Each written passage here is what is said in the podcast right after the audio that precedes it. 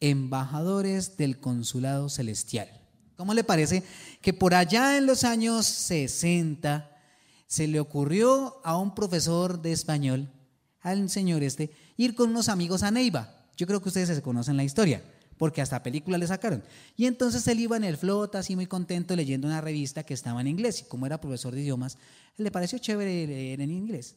Y entonces las personas que iban en la flota eran de Neiva y lo escuchaban, oh, how, are you? My name is, uh, okay, y como hacen así todos toma pelo, entonces los amigos le dijeron, oh, hello, you are eh, extranjero. Entonces él le siguió la cuerda, oh, yes, I am extranjero. Eh, where, where, ¿De dónde es usted? Eh, entonces el otro dijo, ese debe ser un indio. Y entonces el otro, oh, yes, I am Indian. Y los que estaban en la flota miraban cómo charlaban. Uy, qué impresionante. Son, es este extranjero. Pues se fueron con el chisme y allá en el pueblo dijeron, imagínense que vino el embajador de la India. Este hombre se fue para Neiva con sus amigos, entraron a un hotel y cuando estaban en el hotel empezaron a llegarle con regalos. Oh, es, ¿usted es el embajador de la India? Oh, yes. Yes. Oh, mira, tenemos unas frutas para ti. Hoy tan chévere. Me trajeron una ancheta. Sí, ve chinos. Ah, no sirvió. Cuando están ahí. Señor embajador, le tenemos un, todo un evento allá abajo. ¿Cómo así? Y se bajaron y en el hall del hotel le tenían un evento con música, con más comida, con invitados especiales. Está el embajador de la India. Y se le salió de las manos el asunto. Y entonces, ¿y ahora qué hago? No, mano, ¿qué? ¿La sigo? Pues donde usted no la siga, nos van a coger aquí y nos van a hinchar. Así que, mano, saque todo el inglés que usted sabe y hágale. El cuento es que él duró tres días diciendo que era el embajador de la India. Él no fue, llegó allá diciendo soy el embajador, pero la gente sí pensó que era el embajador, porque lo vieron de pronto con una pinta parecida a alguien importante. Y también lo vieron que hablaba mucho inglés. La historia fue tan tenaz que al tercer día, cuando le tenían un evento por allá en el, en el eh, teatro, digamos, un amigo de él, una persona que había estudiado con él muchos años antes, dijo que va a ser ningún embajador. Ese se llama Jaime Torres. Silencio en el teatro. Y Jaime sudaba frío. Y se para, yo me imagino, no, esto ya lo estoy diciendo yo. Se para el alcalde mira a Jaime Torres y mira al que lo delata. Y dice, sáquenme a ese señor que viene aquí a vacilarnos al embajador, sáquenlo, sáquenlo. Y lo sacaron. ¿Ah? ¿Pueden creerlo? Le, todo el mundo le creyó. Y lo más tenaz en el artículo que encontré, este artículo es del 9 de septiembre del 2018, dice que el problema fue que convenció a las más altas esferas de la sociedad huilense. ¿Sí? Y entonces, claro, si alguno cayó en cuenta, ya animó de echarse para atrás, ya estaban haciendo el oso. El punto es que se acabó la historia, se fue y eso es un oso histórico colombiano. Usted puede remitirse a la historia de Colombia y entonces fue tan tenaz que no solamente le sacaron película, también le sacaron canción. Yo no me sé la canción, pero era de los tolimenses que ya no están con nosotros en este planeta. Entonces, es que esto es antiguo, antiguo. Entonces, pero entonces en, aquí dice en el artículo que recientemente volvió, en, el 2018, volvió a escucharse la historia. ¿Por qué? Porque el verdadero embajador de la India llegó a Colombia. Y se llamaba Ravi Bagdad.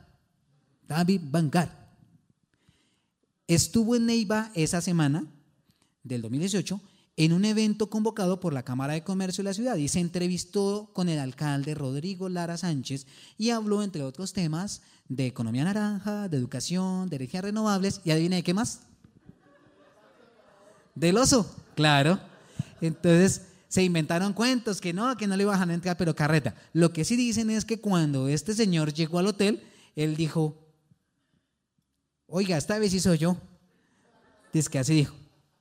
Entonces, ¿por qué? Porque es que una persona, un embajador, es un representante de algún sitio o de algo que se destaca tanto que todos lo quieren mirar, ¿sí o no? Entonces empecemos con nuestros puntos. Primer punto, voy a definir a definir qué es un embajador y cuáles son las características de este embajador. Son, recuerde, son seis puntos. Primer punto, ¿qué es un embajador? Dice la Real eh, Academia Española, el diccionario, persona con el mayor rango en el servicio diplomático que representa ante otros estados al estado que lo nombra. Está representando al estado que lo nombra. Pero esta me gusta más. Emisario. ¿Han oído la palabra emisario? Emisario. Entonces hay una guerra. Vaya usted y hable. Sí, señor, yo soy el emisario. Luego dice, persona, entidad o cosa que por ser características de un lugar o país se consideran representativos de allá. Por ejemplo, dice que el jamón es el embajador de la gastronomía española. Entonces usted que en España, ¿cuál es el alimento característico de España? El jamón. Ah, levante la mano el que quisiera ser embajador aquí. ¿Por qué nadie levanta la mano? Mi hermana, la felicito, usted es muy valiente. Denle un aplauso a ella, por favor. Pero ¿por qué no le aplauden con ganas? Aplauden como, sí, cómo no, no saben la que se está metiendo. Eso es lo que pasa, que ella quiere ser embajadora. Muchas gracias, mi hermana. Esos son los valientes que el Señor quiere. Eh, sigamos. Segundo punto. ¿Cuáles son entonces las tareas que debe cumplir un embajador? Entonces estamos mirando los embajadores comunes y corrientes. Y es fácil. Porque ¿cuál es el problema en realidad de un embajador? Que no hace lo que le toca.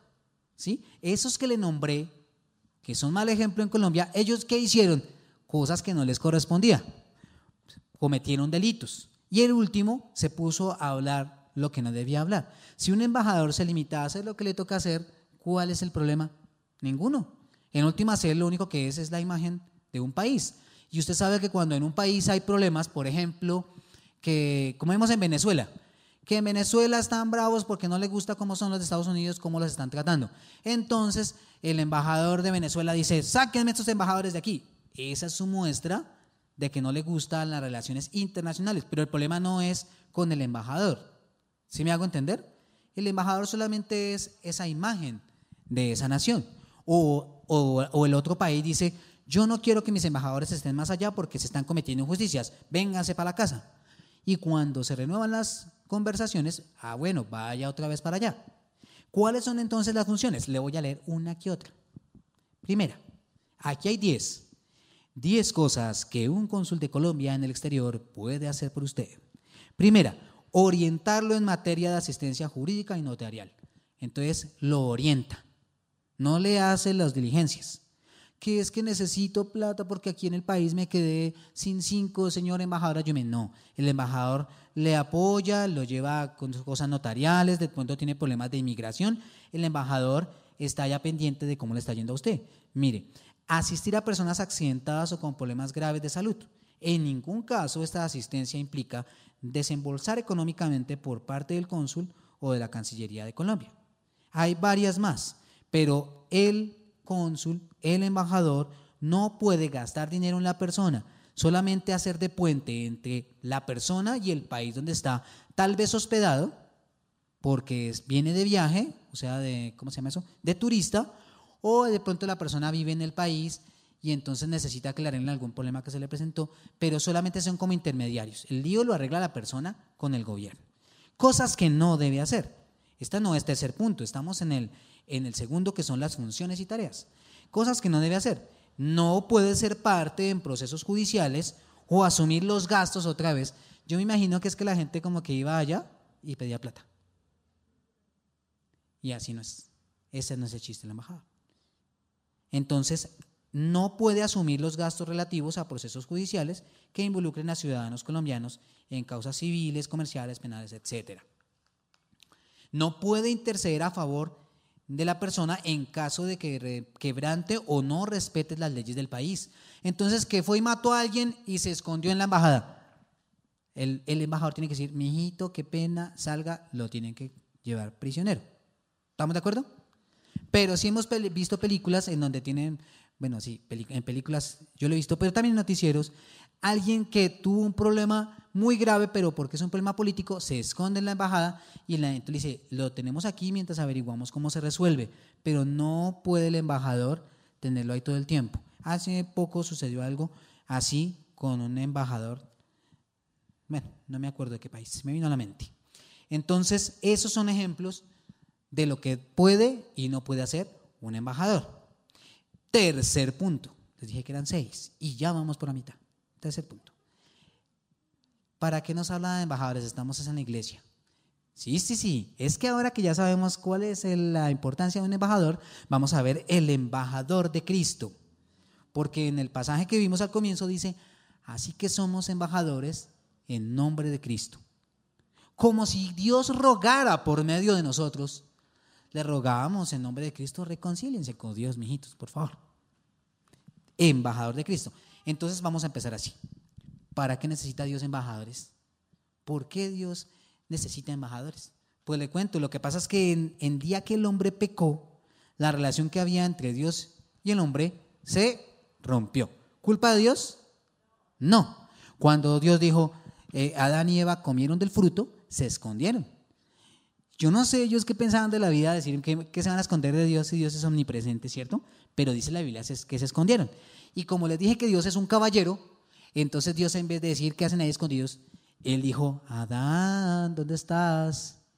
Como cuando un niño está pequeñito y se esconde, Dios le dijo, Adán, ¿dónde estás? Adán. Ay, Señor, es que me escondí. ¿Y por qué? Es que estamos desnudos. ¿Quién le enseñó a usted que estaba desnudo? Yo imagino que en ese momento el Señor se puso súper triste. No, sabemos que se puso muy triste. Porque ese día el hombre murió. Y como el hombre murió, entonces Dios tuvo que sacarlo del huerto. Pero el día que lo sacó del huerto, no le dijo, sálgase del huerto, ya todo está perdido. No, el Señor todo tiene fríamente calculado. Y entonces hay una palabra especial que se usa en teología que se llama el protoevangelio. El protoevangelio fue ese acto de misericordia en el cual el Señor dijo, claro, ellos pecaron. ¿Quién fue? Fue la mujer. Fue la serpiente. Ya no tuvo a quien echar la culpa. Entonces, como la serpiente hizo eso, Dios dijo, te vas a arrastrar por la tierra. Y entonces tú vas a venir a la mujer en, en el tobillo, pero ya te va a pisar en la cabeza. ¿A quién se estaba refiriendo en ese momento? Entonces le cuento que el protoevangelio está en Génesis capítulo 3 y versículo 15. Leámoslo. Pondré enemistad entre tú y la mujer, y entre tu semilla y su semilla. ¿Qué está diciendo ahí? Que el diablo hizo caer al hombre, es cierto. Pero a través de una mujer iba el Señor a enviar la respuesta a este problema de muerte. Y el nombre de esa respuesta es Jesucristo. ¿Quién lo cree? Entonces yo podría terminar aquí y decirles, ese es el chiste. El Señor dijo, voy a mandarles la respuesta y ese es Jesucristo. Pero el problema es que cuando el hombre peca, se van. En una serie por ahí vi que Adán salía bravo con Eva. Uy, Eva, usted sí es bien. Uy, ¿cómo se le ocurre haberme dado de eso si yo quería frijoles y usted me da una manzana de esas? El bravísimo. Pero ahora me toca trabajar, ¿sí ve? Ahora me toca sacar, arar la tierra para la comida. Y yo me imagino que en medio de toda esta situación, entonces tampoco el hombre tenía muchas ganas de decir, venga, yo busco a Dios. O también la gente piensa, Dios no me quiere, Dios me odia, nunca me va a poder perdonar, no sé qué. Pero el Señor mandaba personas como Abel. ¿Qué hizo Abel? Abel llevó lo mejor de sus corderos y se lo entregó al Señor. Y Abel, yo imagino que era joven. Abel, ¿dónde está en este momento Abel? Dígame, ¿dónde está? Yo creo que Abel está en el cielo. Abel está en el cielo. Y entonces el Señor le estaba recibiendo su ofrenda. Ese corderito, ese primer cordero que él sacrificó, era un ejemplo de, ¿de quién? De Cristo. Y si hubiera habido mucha más gente, ven a Abel hacer eso, dicen, ¿qué está haciendo Abel? Está entregándole algo a Dios. ¿Y para qué? Está de pronto pidiendo perdón o le está diciendo gracias. Todo eso está haciendo. El asunto es que Abel es un embajador. Pero vino Caín y lo mató. ¿Y entonces Dios se quedó con eso? No, nació Seth. Y así como ellos tenemos a más, tenemos a Noé, tenemos a Abraham, tenemos a José, a Moisés, a Josué. Por ejemplo, miremos en Josué capítulo 24, versículo 15. Lo invito a que busquen su Biblia. Josué capítulo 24.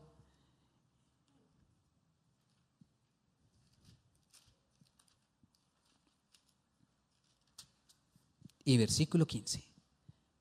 Dice así la palabra de Dios.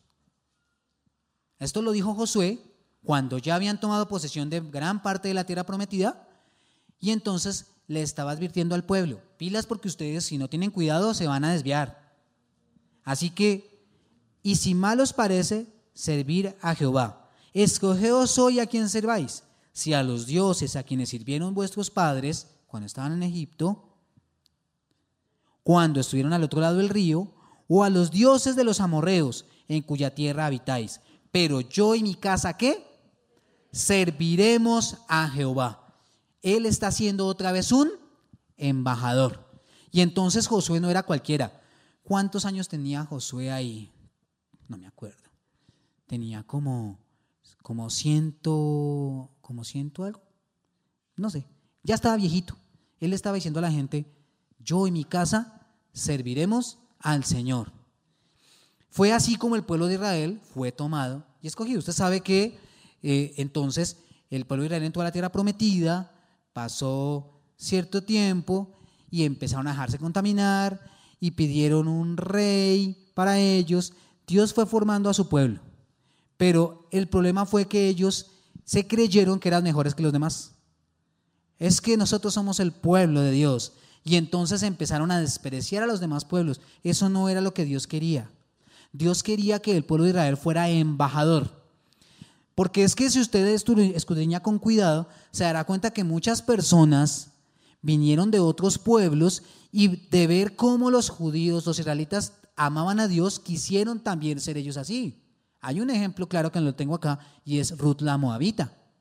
Acuérdese que Ruth estaba con su suegra con su esposo por allá en Moab, se murió el suegro, se murió el esposo, se murió el hermano del esposo y quedó con la, con la suegra. Y la suegra le dijo, mi hija, no tengo nada, mejor que se allá consiga esposo.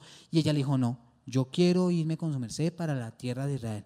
Yo quiero que Dios, el Señor Jehová sea mi Dios también. Entonces Dios quería que eso que pasó con Ruth pasara con toda la gente.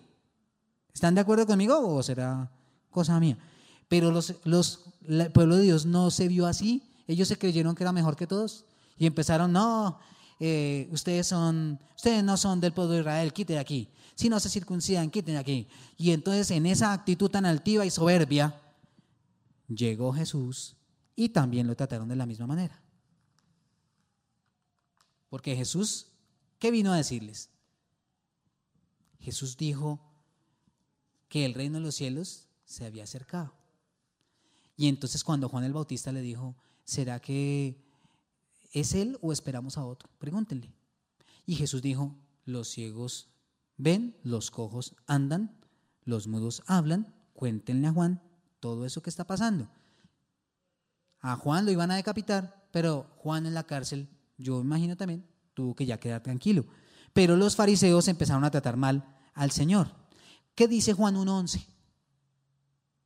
Busquemos, busquemos Juan capítulo 1, versículo 11.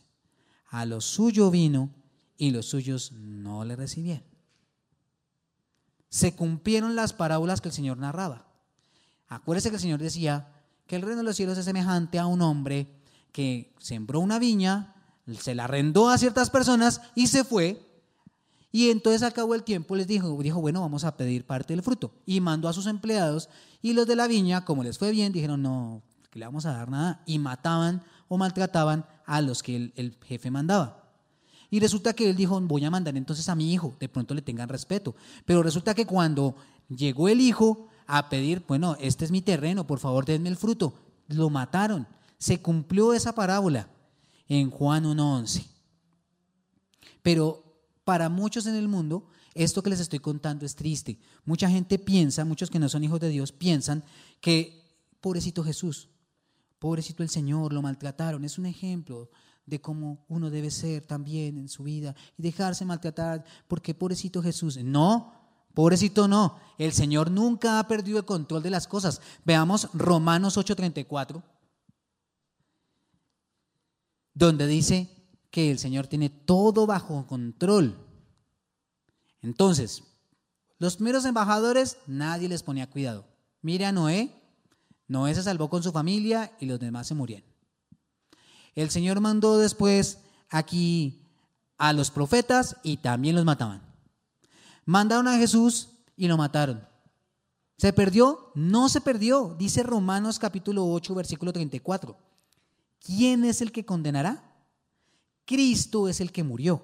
Más aún, el que también resucitó, el que además está a la diestra de Dios, el que también intercede por nosotros. El Señor tiene todo bajo control, porque cuando Israel rechazó al Señor, entonces el Señor volcó su mirada a nosotros.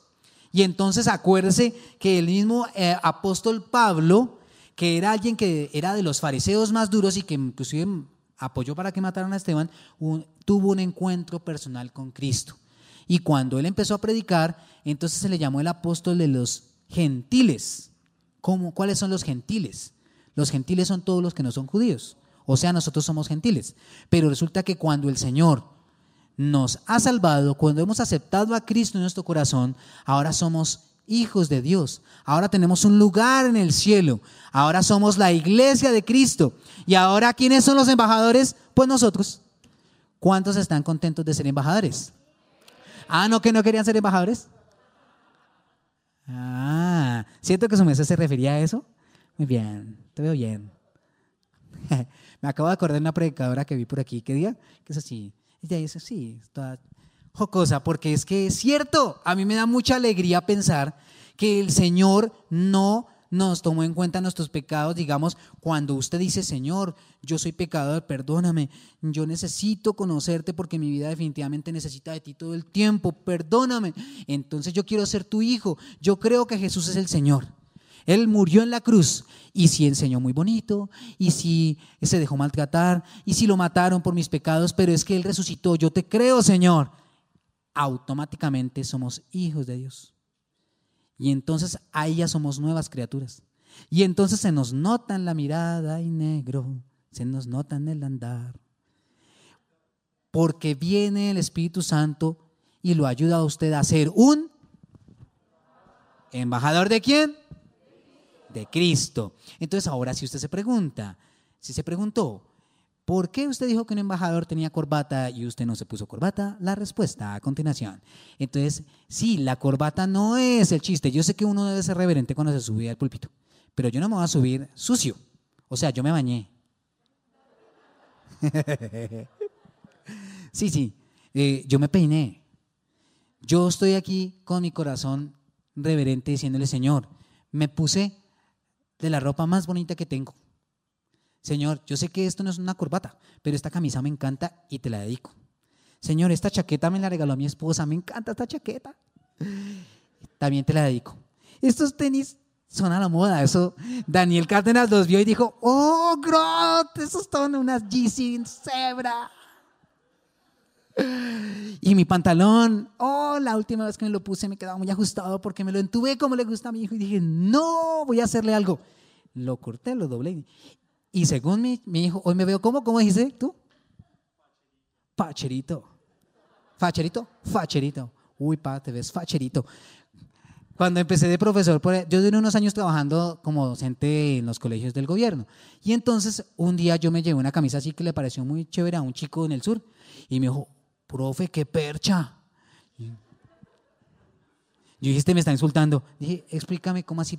¿Cómo que se ve muy bien, profe? Yo quiero una camisa como esa. Entonces, ¿qué es el embajador de Cristo? No es lo que se pone. No es la persona en sí, sino como usted dijo, Señor, toda mi vida te la dedico. Hoy te dedico esta chaqueta, este pantalón, esta camisa, estos tenis están limpiecitos, los lavé para ponérmelos delante tuyo, Señor. Obvio que hay que tener cuidado con las personas que lo están viendo. Les cuento, cuando tenía la edad de mi chino, que él tiene 18 hoy, cuando yo tenía 18 años era parte del grupo de alabanza de una iglesia y mi pastor nos llevó a Sogamoso. Y en Sogamoso estábamos también, como sardinos, bien vestidos, normal. Y un hermano donde me hospedaba quiso darme un tour por, todo el bar, por toda la ciudad. Y anduvimos en su campero por todas partes y la reunión en la iglesia era a las 5 de la tarde. Llegamos a las cuatro y media. Y cuando llegamos allá yo estaba más o menos así Pues el pastor de la iglesia de allá buscó a mi pastor y le dijo, momento, ¿él va a tocar así? Sí, ¿por qué? Está siendo muy irreverente. Por lo menos búsquele un saco. Entonces mi pastor se quitó su saco elegante y yo me puse la ropa que tenía con el saco del pastor y así pasé y ministré. Porque a la persona que estaba allá le pareció que yo estaba siendo irreverente con mi presencia. ¿Qué le estoy queriendo decir? Que el embajador de todas formas debe tener cuidado porque es la imagen del reino de los cielos. Y el reino de los cielos no es la ropa, pero sí el reino de los cielos, el Señor lo que quiere es que usted no sea piedra de tropiezo para nadie. Y si de pronto hay alguien que se puede sentir mal por la manera en que usted está presentando el Evangelio, pues busque la manera de acomodarse. Entonces los misioneros hacen eso. Un misionero que se va a predicar a lo más profundo por allá de Corea o de la India o del Medio Oriente, él no se va a ir así vestido. es más, ni siquiera puede decir que es cristiano. Es más, no puede decir Jesús en ningún momento. Tiene que ser su vida la que ilumine de tal manera que los demás empiecen a ser como Él y por allá en algún momento, escondidos en algún cuarto sin que nadie se dé cuenta, decirle, le diga, oye, ¿tú por qué eres así? Porque Cristo es mi Señor. Y entonces se convierten. Eso se llaman embajadores. Son los embajadores que el Señor quiere de nosotros. ¿Cuántos quieren ser de esos embajadores? Entonces dígale, Señor, yo quiero ser de esos embajadores. No, se le nota, Señor, yo quiero ser embajadores. Dígalo fuerte, Señor, yo quiero ser tu embajador. Dele un aplauso al Señor, por favor. Muy bien. Cuarto punto. Entonces, ahora que ya ustedes están eh, reclutando en este mundo de los embajadores, vamos con el cuarto punto, funciones del embajador de Cristo. ¿Cuáles son las funciones? Son fáciles, son fáciles, todos no las sabemos. Va la primera función. Aplicar el gran mandamiento es la primera función. El gran mandamiento, Mateo 28,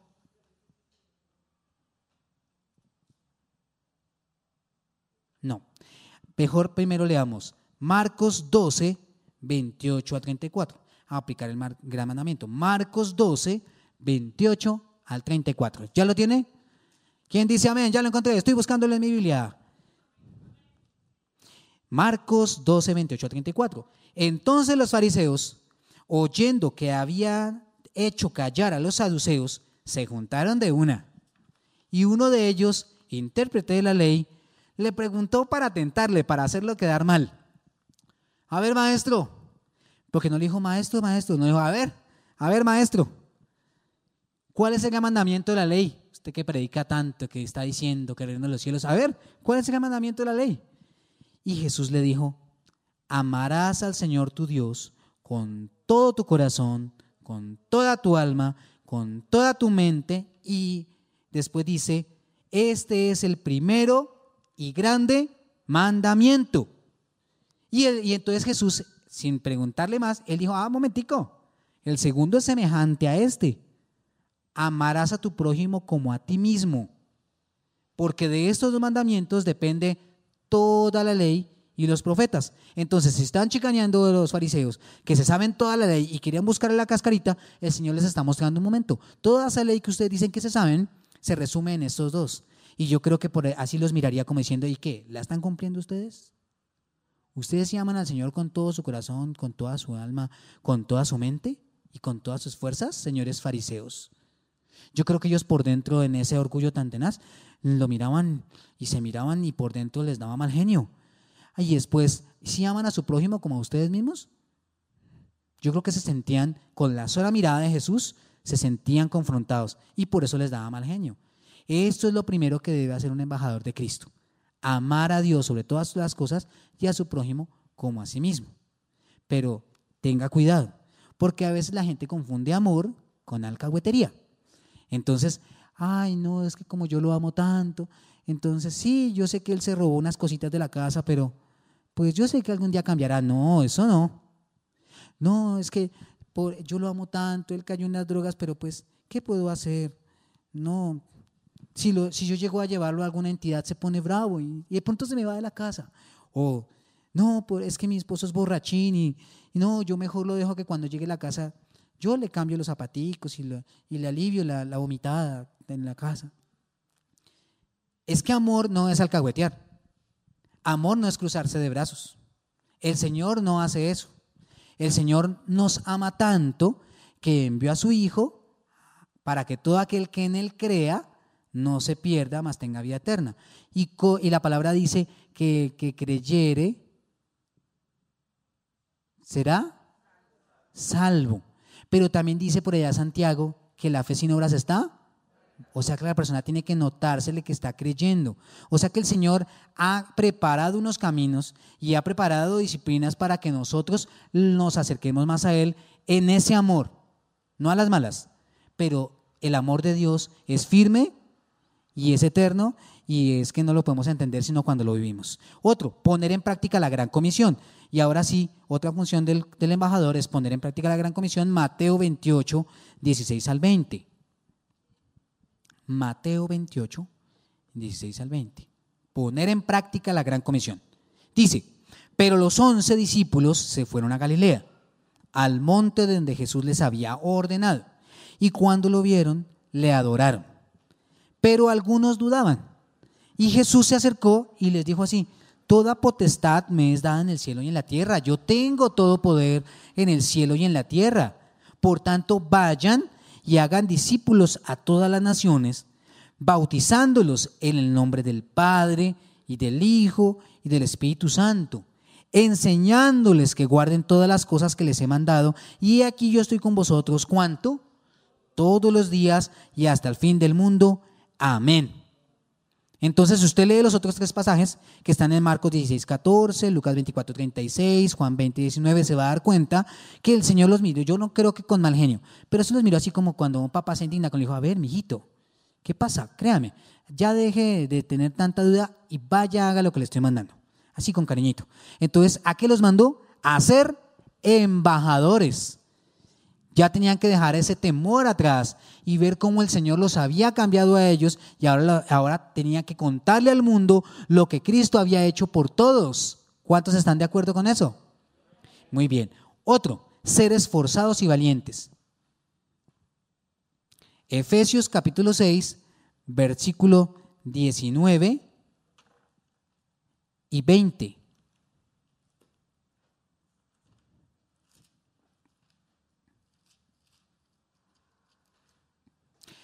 En Efesios 6 está la parte donde Pablo enseña la armadura de Dios, ¿sí?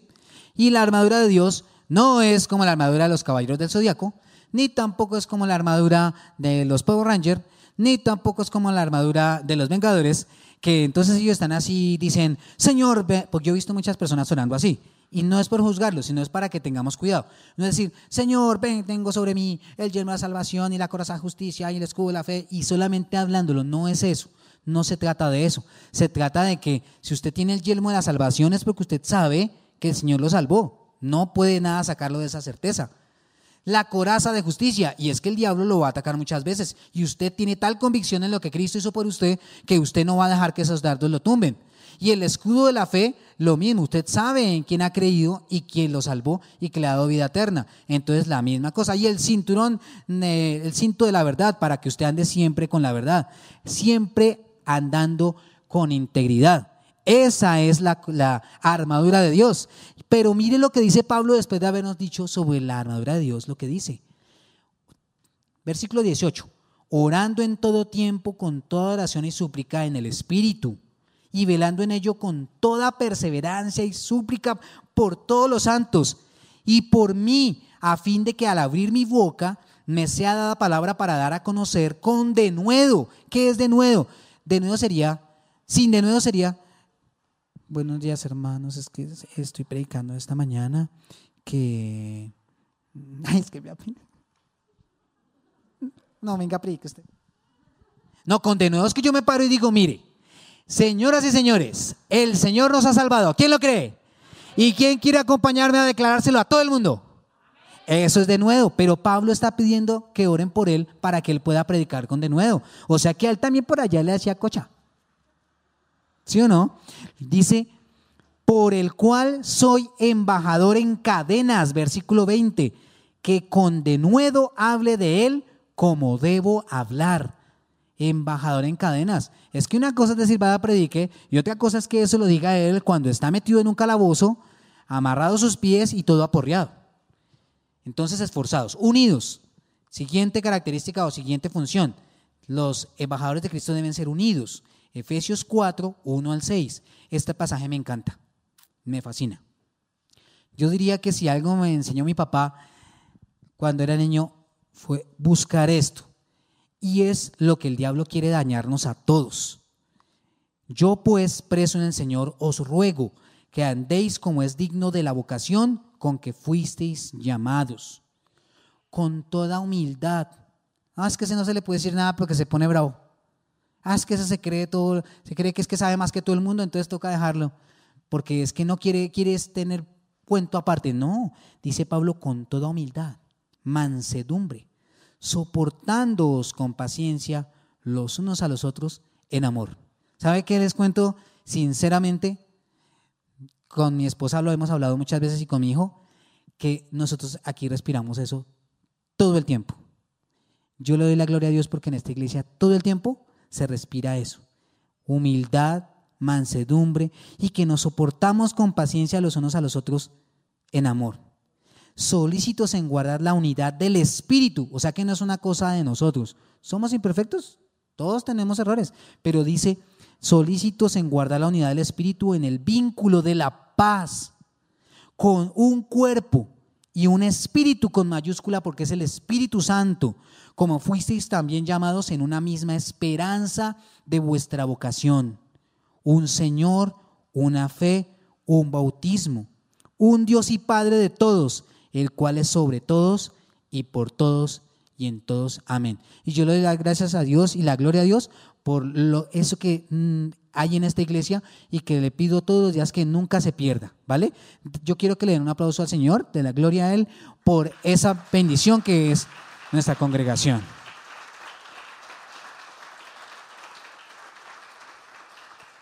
Siguiente característica, llenos de la esperanza de la vida eterna. Siguiente función, llenos de la esperanza de la vida eterna. Y esto sí me parece delicado. ¿Por qué delicado? Porque cuando era niño, me acuerdo que había mucha gente que todo el tiempo decía, Cristo viene, arrepiéntanse. Y inclusive un día fui a pagar el recibo del agua, eso había que hacer una fila larguísimas, y resulta que un señor estaba, estaba la fila, iba hasta allá y volvía, y entonces él empezó, arrepiéntanse partida pecadores, se van a ir para el infierno, el Señor está por venir. Y entonces esa era su manera de predicar en ese momento. No lo quiero juzgarlo a él, estoy diciendo es que ahora casi no se escucho, no escucho con la misma intensidad, no me refiero a condenar a la gente, a decirle que se van a perder, no, sino esa esperanza de que Cristo va a venir. No sé si me hago entender. O sea, nosotros sabemos que Cristo murió por nosotros. Cristo resucitó. El Señor nos bendice en las pruebas, en toda dificultad. Pero a mucha gente le hace falta escuchar que el Señor va a volver puede venir en este momento, ahorita puede ser ya, puede ser cuando salgamos. Y entonces lo que dice esperanza, dice solicitos en guardar la esperanza, llenos de la esperanza, es que mi corazón, por más que yo anhele, por ejemplo, digo, Señor, yo quiero que me regales una casa, que de pronto pueda cambiar mi carro, que de pronto pueda hacer muchas cosas, está bien, pero mayor que eso, Señor, yo quiero que tú vengas por mí. ¿Usted ha pensado en qué momento puede venir el Señor por usted? Y no se lo estoy diciendo para que le dé miedo, todo lo contrario, es para que le dé gozo. Para que diga, uy, yo un día voy a estar allá. Y yo me acuerdo que en mi infancia yo me imaginaba como estaba aprendiendo a tocar piano. Yo decía, ¿cómo será? ¿Será que el Señor tiene un, millones de teclados allá y a todos los que lo adoraron en la tierra los va a poner a tocar al tiempo? Para el Señor no es difícil.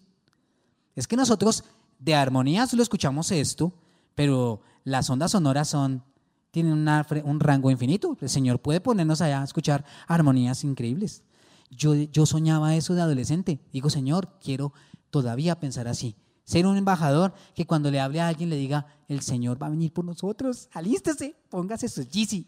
Bueno, llenos de la esperanza de la vida eterna. Otro, con fruto. Ah, bueno, aquí está el pasaje, pero no lo voy a leer porque me demoro mucho. Está en 1 Tesalonicenses, capítulo 4, versículos 13 al 18. Si usted lo quiere leer en su casa, lo puede leer. Pero ahorita no lo leo porque se nos va el tiempo. Con fruto. El embajador de Cristo debe dar fruto. Como dice en Santiago 3, versículo 13 al 18. Santiago 3. Dice así. A ver, dice Santiago es alguien que dice, vamos a hacer un evangelio práctico.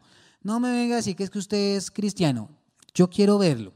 Quiero que se note. Entonces, ¿quién es sabio y entendido entre ustedes? Pues muestre por su buena conducta sus obras en sabia mansedumbre. Pero si tienen celos amargos y contención entre sus, en sus corazones, pues no se jacten ni tampoco mientan contra la verdad, porque esta sabiduría no es la que desciende del cielo, sino terrenal, animal, diabólica. Porque donde hay celos y contención, allí hay perturbación y toda obra perversa. Pero la sabiduría, que es de lo alto, es primeramente pura, después es pacífica, es amable es benigna, llena de misericordia y de buenos frutos, sin incertidumbre, sin hipocresía. Y el fruto de justicia se siembra en paz para aquellos que hacen la paz. ¿Se da cuenta? Entonces, uno puede decirle a alguien se está equivocando sin tratarlo mal.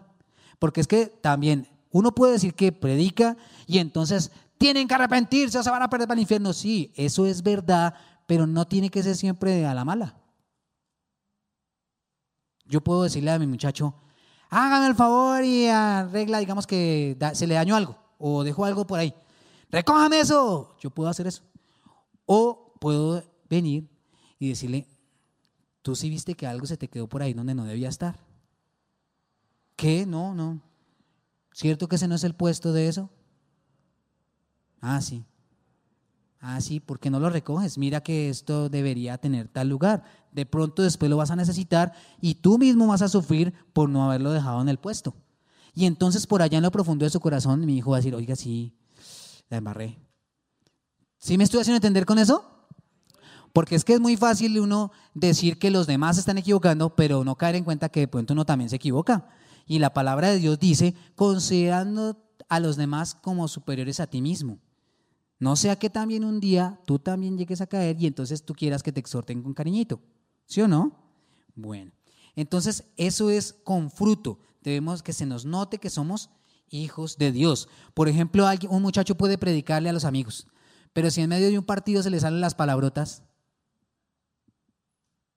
no está dando fruto. Los amigos dicen, ah, veas, es como nosotros. Y entonces no se van a convertir. Teniendo cuidado del fruto de labios que confiesen su nombre. Otro, hablar las opiniones de Dios. Primera de Pedro 4:11. Hablar las opiniones de Dios. Dice, si alguno habla, hable conforme a las palabras de Dios. Si alguno ministra, ministre conforme al poder que Dios da, para que en todo sea Dios glorificado por Jesucristo, a quien pertenecen la gloria y el imperio por los siglos de los siglos. Amén. Más adelante le voy a contar algo más sobre ese punto, pero acuérdese que Hebreos 4 dice que toda la palabra es inspirada por Dios, útil para enseñar, para redarguir, para destruir injusticia, ¿cierto? Entonces, hay gente que quiere hablar más de lo que deberían cuando la palabra tiene palabra, tiene versículos para todo. Vamos al quinto punto.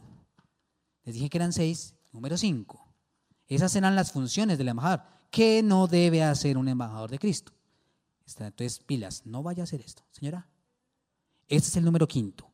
¿Qué no debe hacer un embajador de Cristo?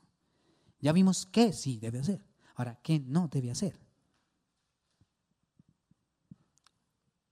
Primera cosa que no debe hacer, andar en las obras de la carne. Obvio. ¿Sí o no? obvio. Uno dice obvio, pero hay muchos que son hijos de Dios, pero cuando salen de la iglesia ya no se portan como hijos de Dios. Y entonces los cerró un carro y contestan con palabrotas. O están jugando y entonces se dejan llevar de la ira. Eh, o están trabajando y son soberbios, altivos. Hay personas que de pronto van a la iglesia y en la iglesia son unos y por fuera son otros. Entonces, el que es un embajador de Cristo no debe andar en las obras de la carne. Filipenses 3, 17 al 21 dice así. Hermanos, mire lo que dice Pablo. sed imitadores de mí y mirad a los que así se conducen según el ejemplo que tenéis en nosotros.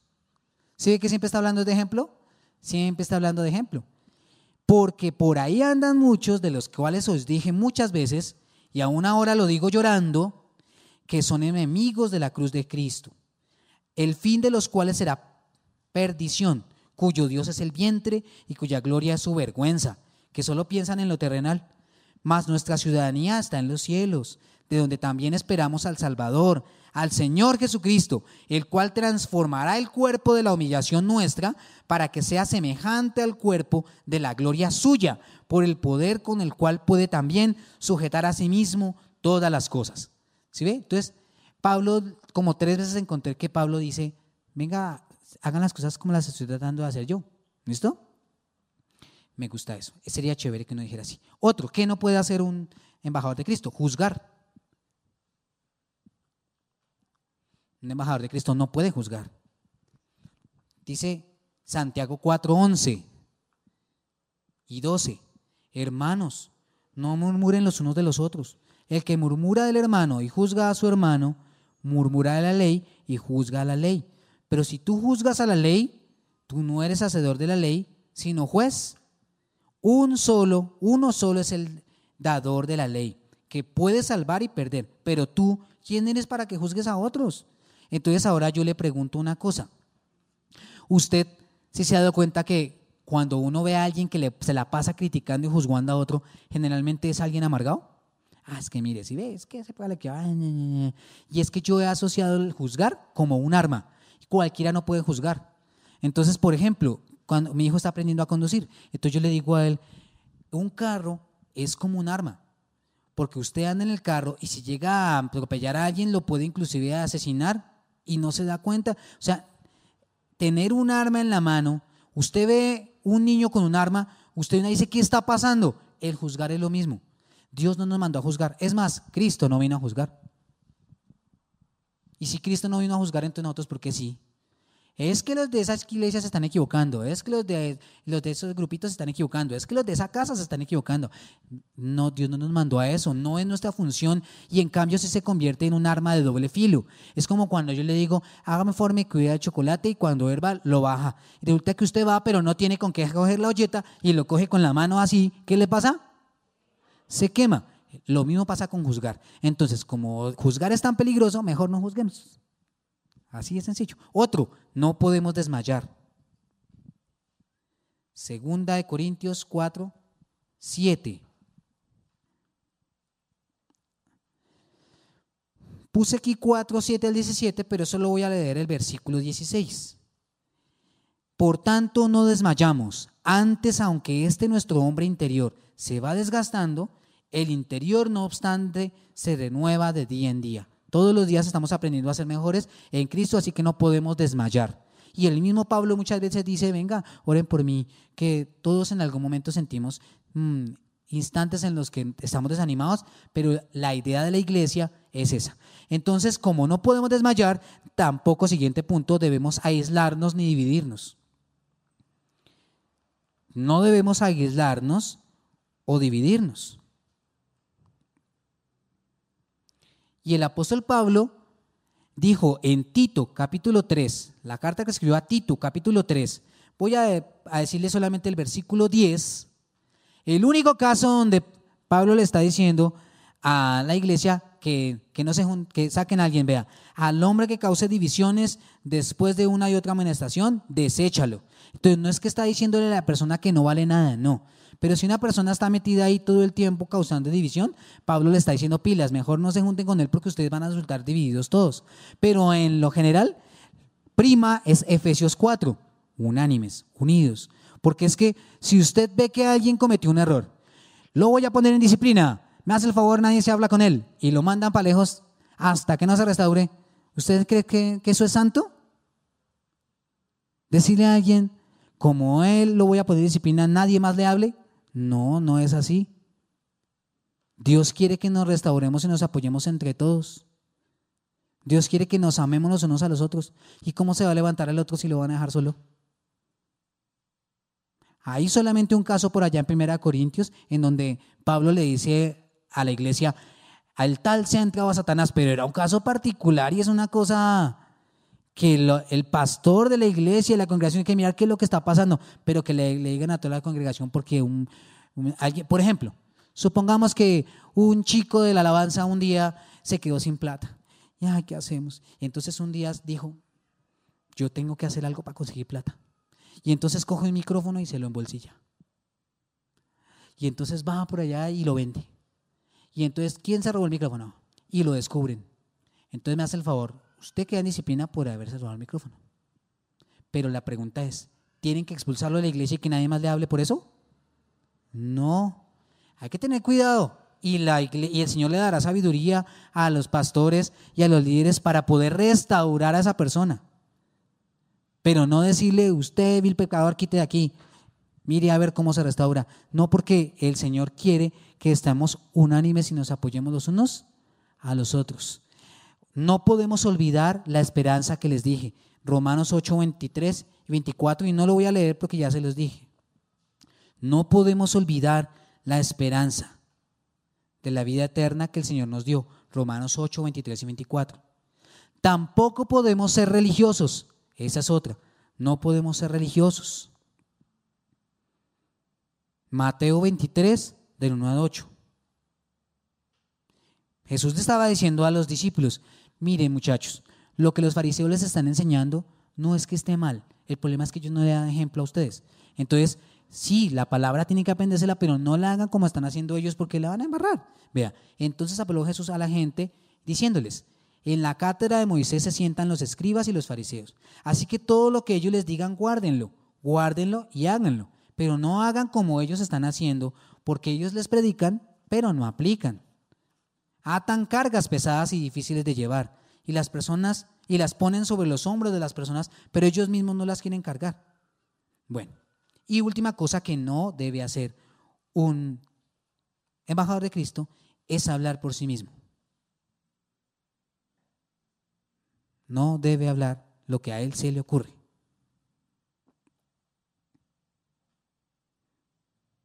No debe hablar lo que se le ocurre. Yo le dije más adelante le iba a contar algo. Yo he visto muchas personas que predican y resulta que de pronto le hablan a personas que saben mucho de un tema, por ejemplo, de astronomía. Y empiezan a hablar de cosas de astronomía para mostrar que su sermón le quedó muy bien elaborado, muy bien construido.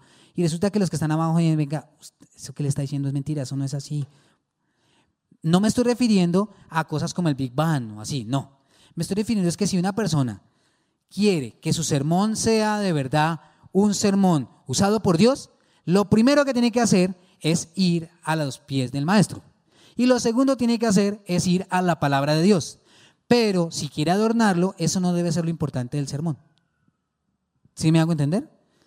Yo puedo hablarle a usted de física aquí y resulta que a lo mejor alguien que sabe más de física que yo me va a decir ese se está equivocando. Y yo soy licenciado en física. Yo podría hablar de pedagogía y chicañarle de pedagogía, pero de pronto alguien que sabe mucho de pedagogía ya va a decir, no estoy de acuerdo con eso. Es que yo no estoy aquí para hablar ni de pedagogía ni de física, sino de Cristo. ¿Me estoy haciendo entender? Entonces lo que no debe hacer un embajador de Cristo es hablar sus palabras, sino hablar la palabra de Dios. Santiago 3, 2. Porque todos ofendemos muchas veces. Si alguno ofende en palabra, eso es perfecto capaz también de refrenar todo el cuerpo. Entonces, para no ser piedra de tropiezo con palabras que, no, que de pronto generen discusiones, mejor yo hablo de la palabra. Y si hay un tema que de pronto sirve para apoyar, tengo que estar completamente seguro de que lo que estoy hablando es verdad, pero no puede ser el centro de la predicación. Entonces, ahora sí, sexto punto, y para terminar, sexto punto, sexto punto, sexto punto. ¿Cómo hago? Porque todo lo que usted nos dijo son como instrucciones. Pero ¿y ahora cómo lo hago? Entonces le cuento, cuando yo estaba en noveno, en el colegio estudiando, yo era un duro para hacer todos los ejercicios de la álgebra de Baldor. No tenía álgebra, pero como era un duro para resolverlos, me prestaron una álgebra, yo lo resolvía y se los pasaba a mis compañeros. Y entonces cuando el profesor colocaba un ejercicio para aplicarlo, venga, porque puede ser muy bueno para hacer el ejercicio, pero a la hora de aplicarlo resulta que no. Usted puede saber cómo se patina. Usted puede saber cómo se maneja, pero a la hora de sentarse frente al carro o, ponerse los patines, ya la cosa cambia. Entonces, ¿cómo hago para ser un embajador de Cristo? Sexto punto. Primer punto. Estos son, que me he demorado mucho, estos son más importantes. Primero, teniendo clara conciencia de mi dependencia de Cristo. Teniendo clara conciencia de mi dependencia de Cristo. Hasta ahora hablé pura teoría, ahora viene la práctica clara conciencia de mi dependencia de Cristo. Y entonces resulta que cuando usted mira el instrumento de la guitarra, hay un aparatico que se llama el afinador. Y si yo pongo la cuerda a sonar, tun, tun, tun, tun, esa no es la nota que yo quiero. Necesito que el Señor ayúdame. Entonces usted le va apretando la clavija. Y el afinador es una agujita, o puede ser con létricas, que le va mostrando.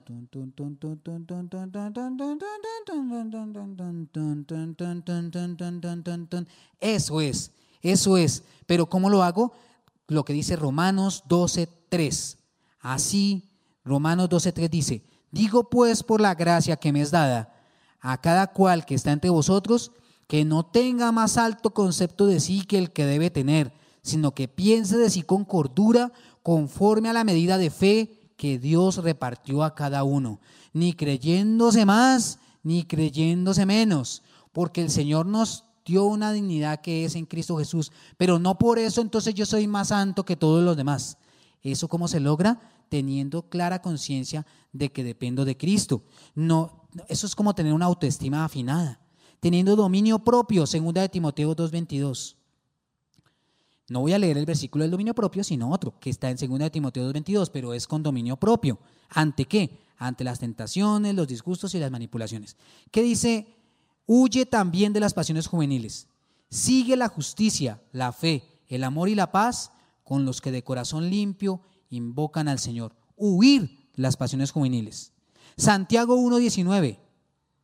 Por esto, mis amados, todo hombre sea pronto para oír tardo para hablar, tardo para irarse, porque la ira del hombre no obra la justicia de Dios. Y primera de Pedro 3, 3 14. Primera de Pedro 3, 14, 16. Voy a leer versículo 16. Teniendo buena conciencia para que en lo que murmuran de vosotros como malhechores sean avergonzados los que calumnian vuestra buena conducta en Cristo. Entonces, ¿cómo es? Teniendo dominio propio. Segunda, tercera cosa, estando atentos a las instrucciones del Espíritu Santo. Segunda, primero es teniendo conciencia de la dependencia de Cristo. Segunda, estando atento a las instrucciones del Espíritu Santo. Juan 12, 49. Porque yo no he hablado por mi propia cuenta. El Padre que me envió, Él me dio mandamiento de lo que he de decir y de lo que he de hablar y sé que su mandamiento es vida eterna. Así pues, lo que yo hablo, lo hablo como el Padre me lo ha dicho. ¿Eso quién lo dijo? Jesús. Note que eh, casi todos los pasajes que le leí antes eran consejos de Pablo a la iglesia. Aquí le estoy leyendo lo que el mismo Jesús dijo. Yo no hablo por mi propia cuenta, sino que el Padre me ha dicho. Qué cantidad de versículos que he encontrado aquí. Y por último, por último, llenando nuestro corazón con la palabra de Dios. Llenando nuestro corazón y nuestros pasos. Llenando nuestro corazón y nuestros pasos con la palabra de Dios.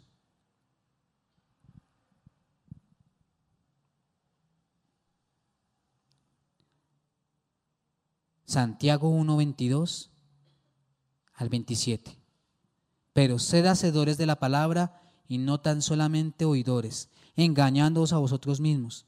Pero si alguno es oidor de la palabra, pero no hacedor de ella, este es semejante al hombre que considera en su espejo, en un espejo su rostro natural, porque se considera a sí mismo y se ve y se va y luego se le olvida cómo era.